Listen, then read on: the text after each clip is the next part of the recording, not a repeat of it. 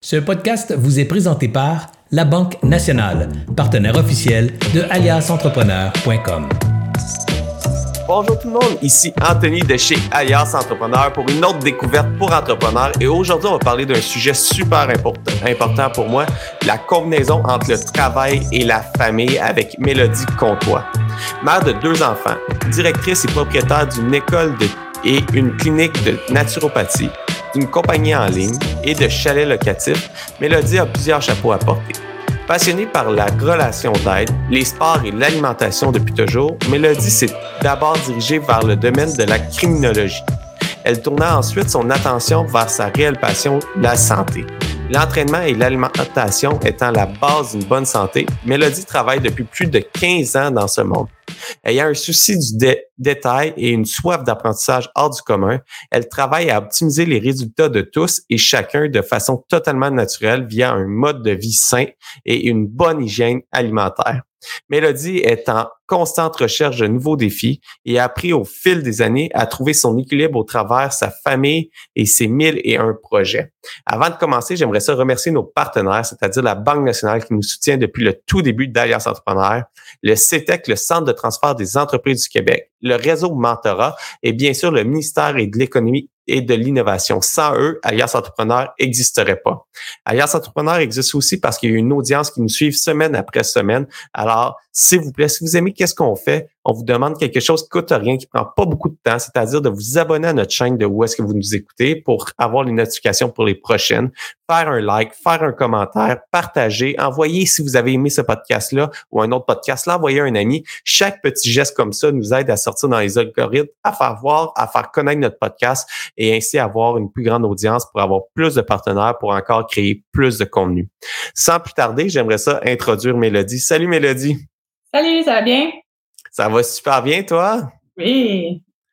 Aujourd'hui, on va parler d'un sujet important pour moi, la combinaison entre le travail et la famille. Comme toi, moi aussi, je suis euh, dans plusieurs projets. Ailleurs, Entrepreneur est le projet dans lequel que je m'implique le plus, mais je suis actionnaire d'une imprimerie et d'un logiciel de rédaction de rapports intelligents pour les inspecteurs en bâtiment. J'ai mille et un autres projets autour de moi. Je fais beaucoup de sport. Euh, euh, je m'implique dans des causes sociales. Alors, il y a toujours quelque chose. Et puis, la combinaison entre le travail, mon temps personnel, la famille, c'est toujours un, un défi à remettre en place, surtout par de deux enfants aussi, ça devient assez complexe. Les garderies ferment à dernière minute. Il faut que tu ailles chercher ton enfant. Ton enfant est malade, il peut pas aller à la garderie. Euh, ça, ça devient très difficile. Alors aujourd'hui, j'aimerais vraiment qu'on discute pour avoir des trucs euh, pour un combiner le travail et la famille et aussi surtout ce comment qu'on fait pour se libérer l'esprit quand on arrive à la maison le soir pour être 100% avec la famille puis pas toujours avoir un pied dans dans le, le travail. Euh, j'aimerais ça qu'on aborde le premier point, euh, que c'est un point qui est assez difficile. Ça fait quatre recettes différentes que j'essaye. Là, je vais te dire la recette que j'ai, puis j'aimerais ça avoir des trucs pour l'améliorer. Maintenant, on parle de la planification et l'organisation de son temps. Mais maintenant, avec ma, ma femme, le dimanche, on s'assoit puis on essaye de voir, OK, la semaine prochaine, à quoi que ça ressemble son horaire, à quoi que ça ressemble mon horaire, puis on essaye de, de voir, OK, c'est quoi l'idéal euh, pour les deux. Mais à toutes les fois, il y a à toutes les semaines, il y a quelque chose qui accroche. C'est quoi ton truc pour toi pour vraiment arriver à bien planifier puis à organiser son horaire? Ben, c'est sûr euh, qu'il y a des choses qui vont arriver qui sont hors de notre contrôle. Je pourrais pas dire le contraire. Je pense que ça fait partie de la réalité. Par contre, je pense tout de même qu'il y a plusieurs petits outils qu'on peut mettre en place pour être en mesure d'avoir des semaines qui sont plus intéressantes et plus efficaces. Donc, un peu comme toi, moi aussi, j'ai un conjoint sur un horaire qui est atypique.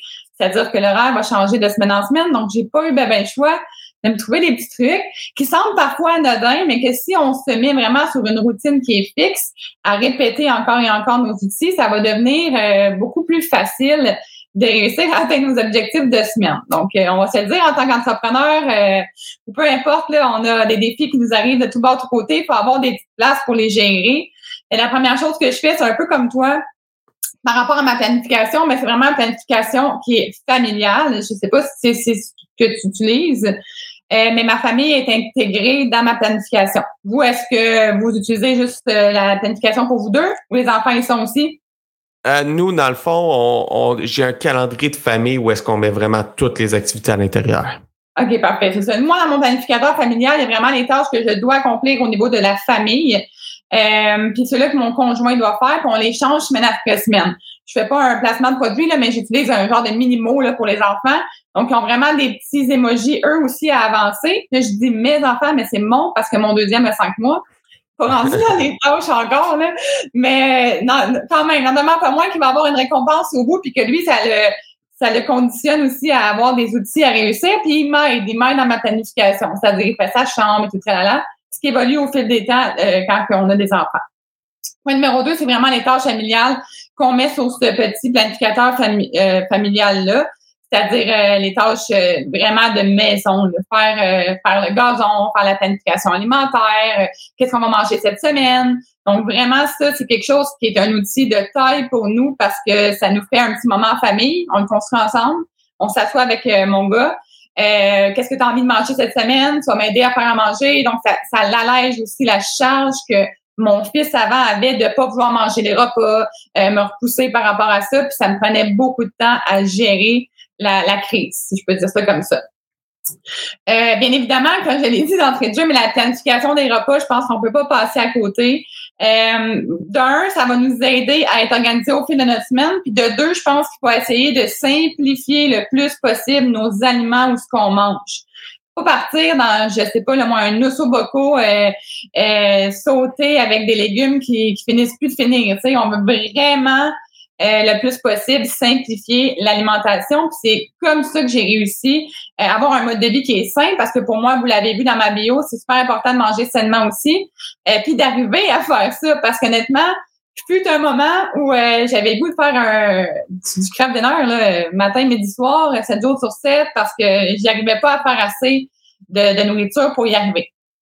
Puis, c'est vraiment la, la, nourriture fait partie quand même d'une planification. Puis avec euh, avec ma femme, on a on a essayé beaucoup de choses là. Tu sais, on a été avec des boîtes repas. Après ça, on est allé avec un traiteur. Après ça, on est revenu en, en préparant nos repas à la maison. Puis euh, par la suite, on s'est rendu compte que ah, il y a plus de reste pour le lendemain. Comment qu'on fait pour bien pour bien planifier parce que c'est beau manger le soir, mais ça prend des lunchs pour le, dîner si on veut pas toujours se ramasser à prendre quelque chose vite fait. Alors vraiment les repas là, c'est pour nous c'est un des une des grosses problématiques. Ouais, c'est ça. Les repas faut absolument être planifiés puis il y a les options que que tu as nommées là, qui sont les boîtes repas et tout tralala qu'on peut utiliser. Oui, euh, effectivement. Euh, mais souvent, comme tu l'as dit, le lendemain ou le surlendemain, ou ben bref, on n'arrive pas dans notre planification parce qu'on a terminé le soir même le repas, puis il nous reste cette autre journée à faire. Moi, mon outil vraiment, c'est de le planifier moi-même. D'un, en termes de coût, c'est intéressant aussi, une différence de, de, planifier nous-mêmes. Et puis, je le fais deux fois par semaine. Mais ça, c'est propre à, notre famille, à nous, parce que l'horaire de mon conjoint est fait dans ce sens. Donc, le dimanche et le mercredi, ou le samedi, c'est pas c'est la fin de semaine parfois, là, mais le samedi et le jeudi, considérant que mon horaire euh, est atypique puis travaille les fins de semaine, c'est des moments où on va faire les planifications de repas. Nos crudités sont prêtes dans des pots qui vont conserver les crudités. Nos fruits sont prêts. Tout est prêt. Même les légumes à sauter sont déjà coupés si on veut faire des repas qui sont frais. Donc, j'ouvre mon pot, je mets ça, c'est versé, je fais sauter ça, ça dure 10 minutes. Mon repas est prêt, il est frais. Donc, tu sais, il y a deux avenues possibles parce que parfois, on a envie de manger frais. Il y a des personnes qui vont préférer manger comme les repas le plus frais possible. À ce moment-là, la préparation, au moins des crudités, il faut qu'elle soit prête. Les viandes sont marinées, par exemple. La mijoteuse, pour l'automne, je pense que c'est parfait aussi. L'automne, le printemps, puis l'hiver, peut-être un peu moins l'été. Mais la mijoteuse, ça prend cinq minutes le matin pendant que mes enfants font leur petite routine. Mon enfant, parce que l'autre est un petit peu trop jeune. Euh, je mets tout ça dans la mijoteuse. Quand je reviens, c'est prêt. Donc, c'est vraiment de se trouver des outils comme ça avec la planification. ça, c'est au-delà d'avoir préparé des repas si c'est un avenue qui vous intéresse. Une journée par semaine. Oui, effectivement, ça va vous prendre un deux, trois heures. Mais après ça, on vient de sauver un, 8 heures divisées dans notre 7 jours, là, qui est vraiment plus facilitant pour avoir des repas qui sont préparés. Puis qu'est-ce que j'aime dans ton explication, c'est que tu rends la préparation de repas le fun et le faire en famille. Parce que ça, reste un moment familial que on, se prépare, OK, c'est quoi que tu as envie de manger? Moi, ma, plus vieille s'appelle Nelly, ma plus jeune Alizée. Alizée est, est, jeune, là, 14 mois décider qu'est-ce qu'elle veut manger. On va, on va garder ça de côté un petit peu, mais Nelly, qu'est-ce que le goût de manger cette semaine? On le prépare, puis on, le met de l'avant, puis ça, ça peut être, ça peut être un super de beau moment. Mais ça, ça fait que disons qu'on règle la planification de repas. Euh, par la suite, il y a toute la gestion d'horaire parce que moi aussi, c'est un horaire atypique. De semaine en semaine, ça change. Il y a des imprévus dans, dans la semaine. C'est difficile à suivre. As-tu des trucs pour arriver à, à structurer, euh, oui, l'horaire de travail, mais aussi euh, le bien-être, le, tout l'entraînement qui vient dans une semaine, il faut, il faut arriver à bouger parce que rester sédentaire, j'ai un travail assis euh, derrière un ordinateur, il faut quand même je garde des moments pour euh, pour bouger, pour garder une bonne santé physique et mentale. Il y a le sommeil à combiner là-dedans. À un moment donné, j'avais essayé de me lever à 5 heures à tous les matins pour aller m'entraîner avant que la routine du matin commence, mais rapidement quand tu te couches à 11 heures, minuit, 1 heure du matin parce que les enfants dorment pas beaucoup. Puis là, tu te lèves à 5 heures, ben il y a un autre manque qui est le manque du sommeil. Alors, comment tu fais vraiment pour arriver à, à bien jumeler euh, temps de qualité en famille et euh, l'entraînement là, dans tout le, le, bien le bien soin de ta santé? Je pense qu'honnêtement, c'est une symbiose générale. Je vais te nommer deux points qui, qui me servent à aller mieux et à être plus efficace. Mais au-delà de ça, je vais quand même réitérer que euh, je planifie dans mon horaire. Aujourd'hui, on a un podcast à planifier, par exemple. Je sais que de 9h à 10h, on est ici ensemble. Pour nous, c'est, euh, c'est en ce moment. Euh, mais l'autre point qui est super important pour moi à comprendre, c'est que de midi, puis je vous donne des, des heures complètement hypothétiques, mais de midi à 2h, euh, c'est un moment pour moi. Donc, pour moi, c'est important de le respecter. Puis, il est aussi fiable euh, que mon rendez-vous avec quelqu'un ou que quelque chose que j'ai besoin de faire par rapport à mes business parce que je crois et je pense fermement que si j'ai pas cet équilibre-là et ce temps pour moi, je vais être moins efficace de toute façon dans ce que j'ai besoin d'être efficace, dans, mes compagnies ou dans mes projets ou dans mes meetings ou peu importe. J'ai eu un suivi en PNL, en programme neurolinguistique pour être mentoré pour mieux euh, accompagner certains de mes clients. Puis c'est exactement ce qu'elle me disait. elle me disait, si tu mets quelque chose à ton horaire, parce que là, c'est l'autre problème, on le met à notre horaire, je sais pas si vous allez vous reconnaître, puis là, ben, tu sais, c'est pour nous, hein. Fait que c'est facile de dire, ah, je vais mettre ça de côté, puis je vais revenir plus tard, tu sais, j'ai d'autres choses à faire, d'autres choses à gérer dans ma business, ou peu importe. Puis elle me dit, quand tu t'écris quelque chose, quand tu dis quelque chose, fais-toi, donne-toi assez cette, euh, cet amour-là, si je peux dire, pour être en mesure de, de te faire confiance à toi-même. C'est-à-dire, si j'ai dit, j'étais pour le faire pour moi, mais je, je le tiens pas, J'aurais juste jamais confiance en moi-même. Ça va m'empêcher de toute façon de performer, de persévérer puis d'y aller à fond. Donc maintenant, quand je planifie quelque chose pour moi, c'est important à 1000% pour moi de me dire, je me l'ai promis à moi-même. Comme pour n'importe qui, je vais être fière envers moi-même. C'est depuis ce temps-là que c'est beaucoup plus facile pour moi de mettre à mon horaire. Maintenant, c'est ça ma priorité, c'est moi. Parce que je pense qu'à partir de moi, je vais être une meilleure mère, je vais être une meilleure femme de maison, si je peux dire, là. Tout ce que j'ai besoin d'accomplir au niveau de la maison, je vais être une meilleure entrepreneur, je vais être une meilleure businesswoman, je vais être une meilleure dans tout ce que j'ai envie, moi, personnellement, en termes d'objectifs, d'être meilleur. Donc, c'est ma P1 de la semaine, au travers de l'horaire atypique de mon, de mon conjoint, de me dire, OK, donc moi, quand tu vas être là, ici, cette journée-là, cette journée-là, cette journée-là, c'est ma moment d'entraînement, j'ai pas le choix. Donc, de 9 à 10, là, ben, c'est atypique, c'est sûr, le soir, là, puis samedi, de jour. Donc, c'est sûr que ça va bouger ici et là parce qu'on n'a pas le choix. C'est comme moi dans cette situation-là, ça bouge considérant l'horaire de nos conjoints. Euh, mais c'est vraiment ma P1 à comprendre. Puis maintenant, après ça, l'autre point qui est rattaché à ça, c'est que je dois m'assurer, puis tu l'as dit d'entrée de jeu, que mon sommeil est le plus adéquat possible et le plus récupérateur possible, puis que ma digestion, ça c'est un point qu'on oublie, ma digestion, qui est en termes ma naturopathe en moi, elle est super importante. Parce que si je vais pas bien, si je suis si je suis gonflée, si je suis inconfortable, je performe pas. Je suis pas capable de réussir mes journées, d'avoir une belle énergie, d'être motivée, d'avoir envie de faire mes journées, d'envie de m'entraîner. Si je me sens pas bien dans mon corps, je vais me mettre à demain mes affaires. Donc, ça aussi, c'est des points qu'on laisse de côté parce qu'on ne se met pas en priorité, mais qui nous empêchent d'atteindre les réels objectifs qu'on a en tête. Puis, puis quand moi j'ai remarqué que euh, dans des périodes très roches, c'est la première chose qui saute. Là, c'est l'entraînement. Je chaude mes entraînements. Puis pendant une courte période de temps, là, pendant une semaine, deux semaines, je continue à avoir le même niveau d'énergie, même je dirais supérieur parce que j'ai j'ai un gain un peu comme que je faisais du, de la compétition de haut niveau. Euh, on avait des breaks d'entraînement avant les grosses compétitions pour arriver à, à maximiser. Je sais pas si c'est encore comme ça les bonnes pratiques. Là. Ça fait quelques années que je m'entraîne plus pour ça, mais on avait des, des gains d'énergie. Puis c'est la même chose pendant une ou deux semaines, mais après deux semaines, trois semaines, même parfois ça peut aller à un mois que j'ai défait mes saines habitudes de vie, je remarque que mon niveau d'énergie globale diminue, ma performance au travail diminue, mon niveau de concentration, j'ai un TDAH qui est quand même fort, alors il prend le dessus parce que je bouge pas assez.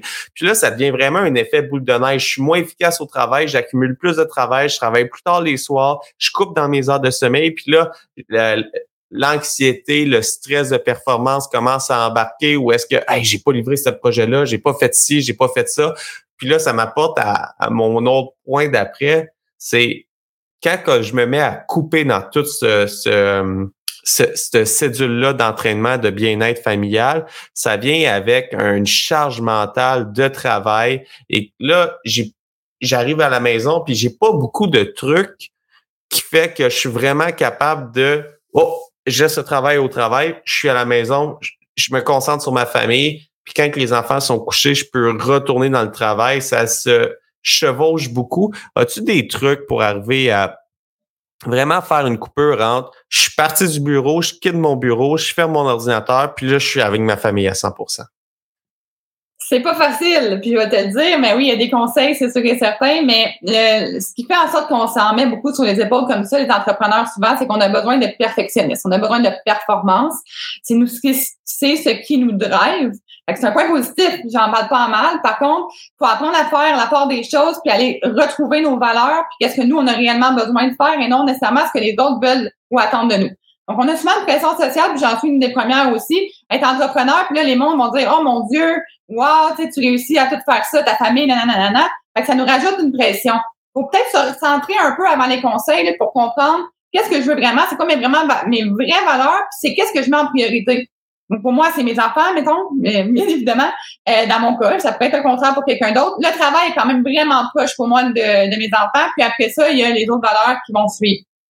Puis longtemps, je me faisais juger. Pourquoi ton travail est aussi important que ton euh, que ton que tes enfants? Pas aussi, mais du moins pas loin. Mais c'est vraiment, ça fait partie de moi, puis j'ai besoin de ça. Donc là, dès que j'ai compris ça, j'ai réussi à dire OK, mais mon temps d'enfant, oui, est important, mais évidemment, mais mon temps de travail est aussi important. Je vais juste apprendre à diviser en deux, puis me comprendre que je veux pas non plus voir mes enfants grandir euh, à moitié, parce que je suis concentrée dans mon travail. En demande pas moins que si vous avez un bobo qui arrive à 4h45, vous allez chercher vos enfants à 5 h je pense que c'est normal que ça nous perturbe. Par contre, dans un quotidien, là, il faut apprendre à faire la part des choses, de se, laisser un petit moment de répit, de vraiment cohérence cardiaque, par exemple, ou n'importe quoi qui va aller faire du bien, aller prendre une marche, aller faire votre entraînement justement avant d'aller chercher les enfants, aller faire une coupure de 10 minutes, 5 minutes, 15 minutes, une demi-heure entre un moment d'enfant et un moment de travail ou l'inverse, ça va faire du bien au mental, ça va vous permettre de vous recentrer en vous disant, là, je suis rendue à ma phase 2, aller passer le temps avec mes enfants ou aller au travail. Donc, vraiment une coupure. Moi, pour ma part, je fais trois fois cinq minutes dans ma journée. C'est cinq minutes, hein, parce que je considère que c'est un peu trop sinon. Donc, j'ai mon premier moment le matin qui est à moi, mon cinq minutes de préparation. Euh, parce qu'avoir des enfants à jeune âge, préparer, c'est pas toujours facile. Donc, c'est vraiment cinq minutes que je me dis, OK, c'est beau. Les enfants partent à la garderie de mon conjoint, par exemple, c'est mon moment de travail après. À l'heure où je vais chercher mes enfants, j'ai mon autre cinq minutes où là, je fais une application gratuite qui s'appelle le Respirelax, qui est un, une cohérence cardiaque. Avant de partir à la garderie, je fais la cohérence cardiaque, puis je me dis, c'est beau, je vais chercher mes enfants, c'est un moment avec eux.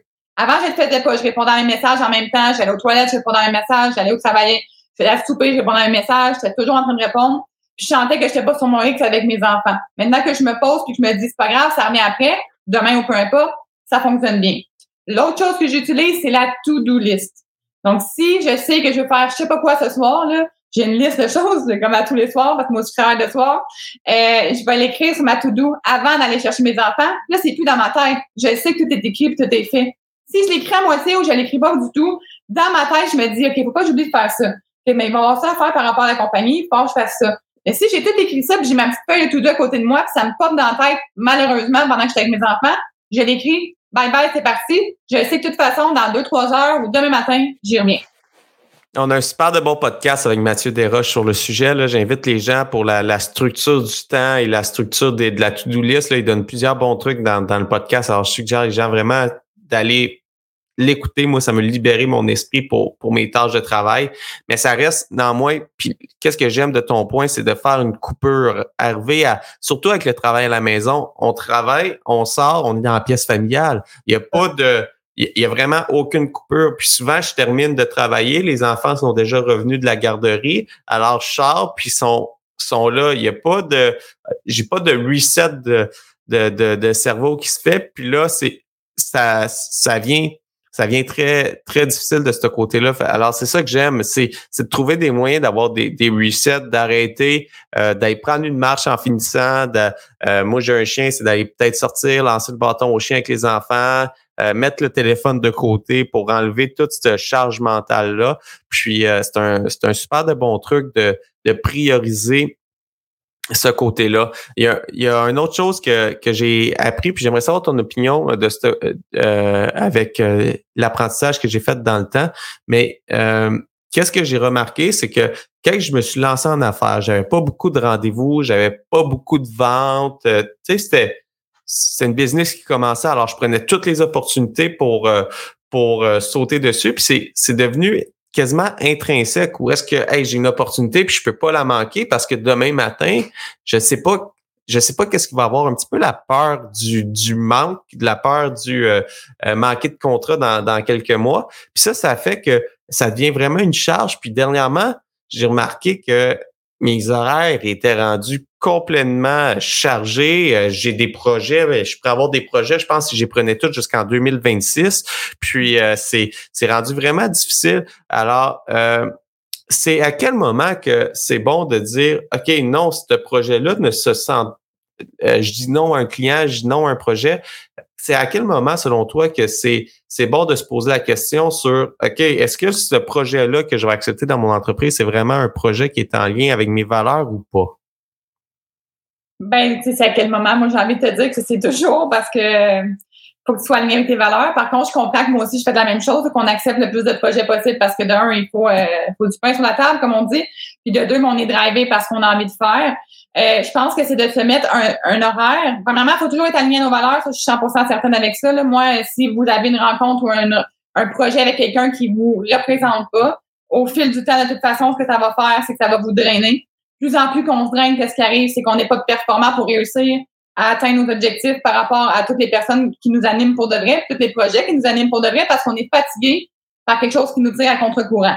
Donc ça, tu sais, euh, j'ai fait la même chose comme je le disais, là, je disais oui, je disais oui, je disais oui, puis j'étais chargée, puis je répondais justement à tout le monde parce que j'étais toujours chargée euh, de dire oui, puis j'étais pas dit chargée là, au début. C'est juste que ma tête était tellement chargée à vouloir accumuler des choses, puis à un moment donné, avec une conversation avec mon conjoint, on s'est dit écoute, on dit non, c'est des moments, respecte ton horaire, travaille à ce temps-là, travaille à ce moment-là aussi, puis le reste, mais tu prends du temps avec toi, puis tu verras ce que ça va donner. Puis essayez-le, je vous le dis. C'est en lâchant prise, puis en disant non, tout est correct, moi je suis, puis je suis en ligne avec mes valeurs, je suis l'horaire que je me suis prédéterminé, que j'ai envie de suivre. On verra ce qui arrivera. Personne va disparaître quand on a réellement envie d'être avec vous, même si nous, on a cette perception-là. Les gens vont attendre 24 heures ou 48 heures si on a besoin de vous parler, puis au contraire, vous allez vous sentir bien mieux. Vous allez être une bien meilleure personne en communication, peu importe ce que vous avez besoin de faire au travers de vos projets pour les atteindre. je pense qu'un certain l'entreprise à avoir là-dessus, puis l'entrepreneur, euh, tendance à vouloir faire ça, toujours se dire, moi, j'ai pas le choix parce que sinon, c'est terminé. Mais si on regarde n'importe qui, je sais pas moi, euh, des médecins, des, euh, d'autres, professionnels de la santé, là, regarde, quand c'est fini, c'est fini, on en vient demain, tout le monde est là quand même. C'est la même chose pour nous. Là.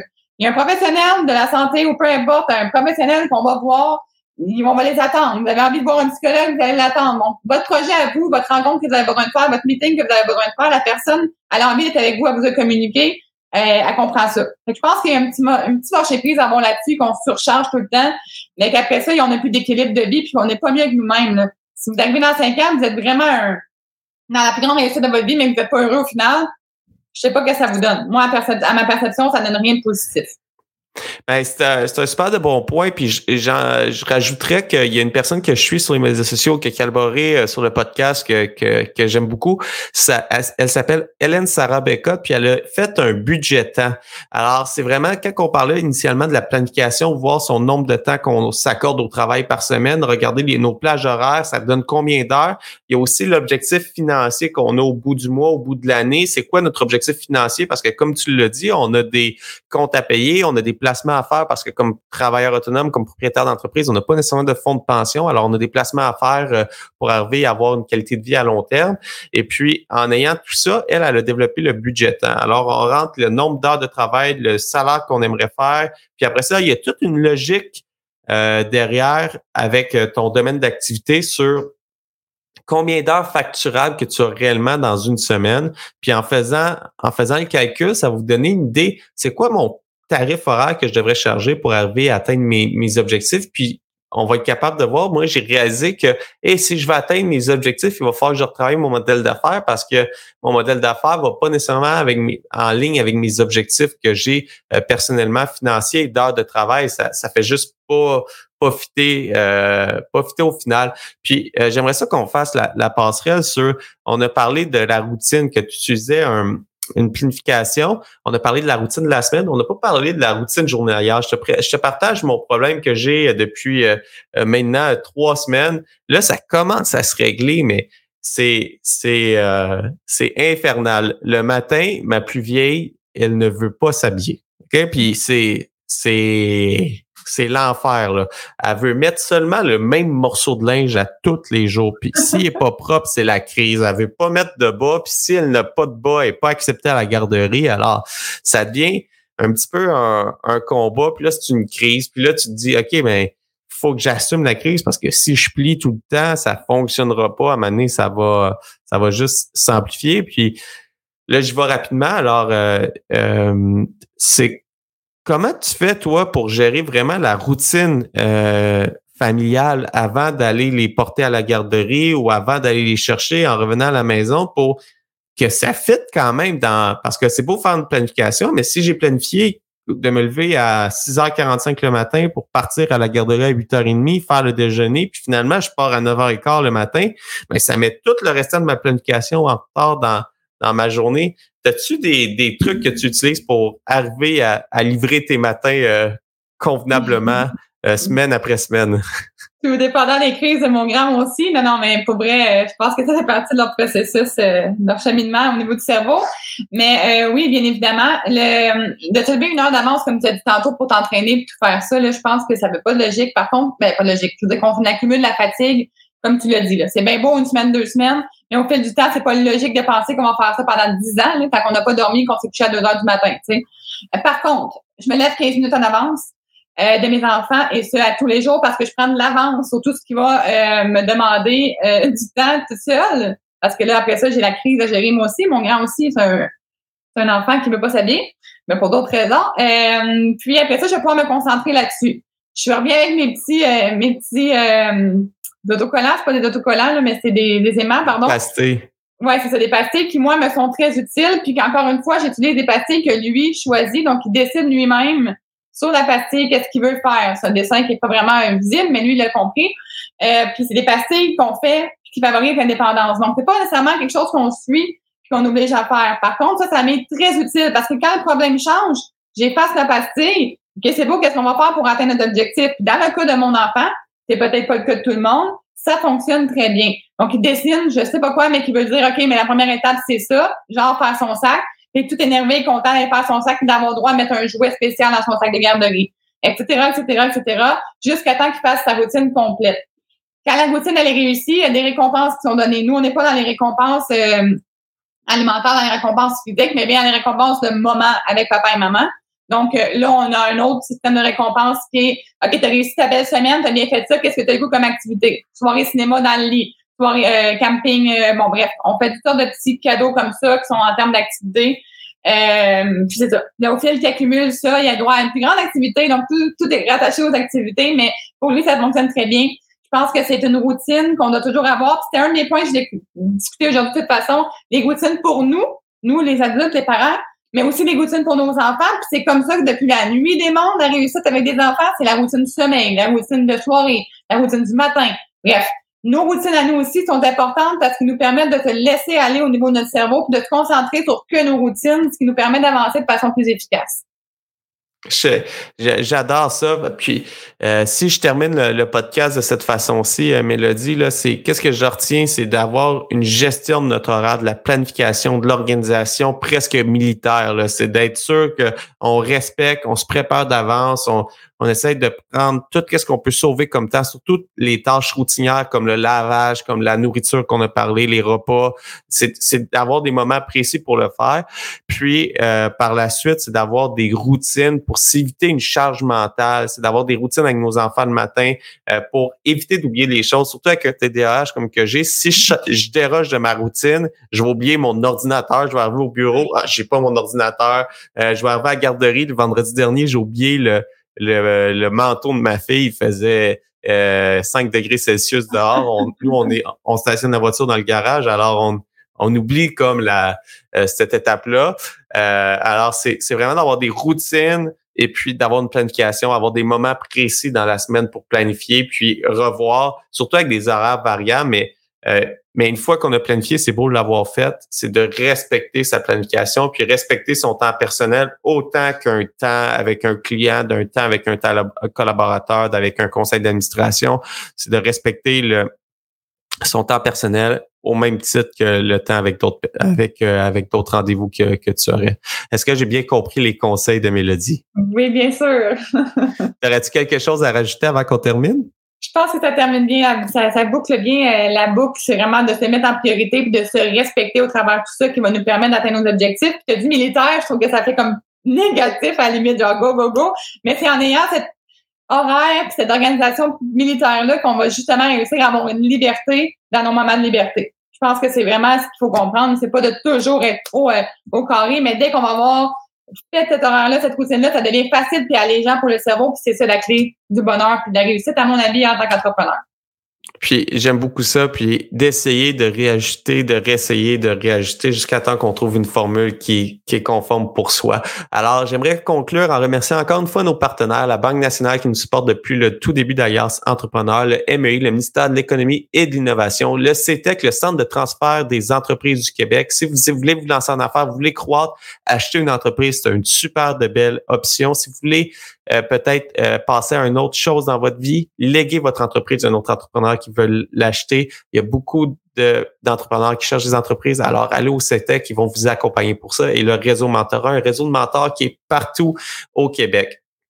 Sur ça, je vous remercie d'avoir écouté le podcast. Si vous êtes encore là, c'est probablement que vous avez aimé le podcast. Je vous invite à le partager, à faire un like, à vous abonner. Chaque petit geste que vous faites comme interaction avec le podcast, ça nous aide beaucoup à être vu par d'autres personnes. Dites-nous c'est quoi le nom de votre entreprise. Venez vous connecter avec moi sur LinkedIn pour discuter. Ça me fait un, ça me fait plaisir de discuter avec vous euh, semaine après semaine. Allez sur TikTok, on pose beaucoup de petits trucs et astuces à mettre en pratique dans votre entreprise. Alors, euh, suivez-nous sur les médias sociaux, abonnez-vous, commentez. Ça nous aide beaucoup à être vu et aller chercher plus de partenaires. Euh, et j'aimerais aussi conclure avec, si vous avez des idées d'invités, des idées de sujets, écrivez-moi, ça me fait plaisir de discuter de ça avec des experts pour vous aider. Le but des découvertes pour entrepreneurs, c'est vraiment de démystifier des sujets, de m'aider à progresser comme entrepreneur. Puis parfois, on a des angles morts que je suis pas au courant que j'ai. Alors, vos idées de sujets, ça m'aide beaucoup à peut-être éclaircir un angle mort, attaquer un nouveau sujet que j'aurais pas attaqué, puis à devenir un meilleur entrepreneur. Sur ça, je vous remercie de nous avoir écoutés. Euh, et puis nous, on se retrouve la semaine prochaine pour une autre découverte pour entrepreneurs. Merci Mélodie. Merci.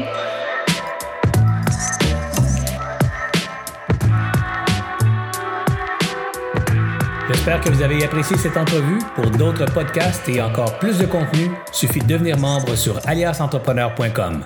Je vous remercie d'avoir été là. C'était Serge Beauchemin, alias Entrepreneur.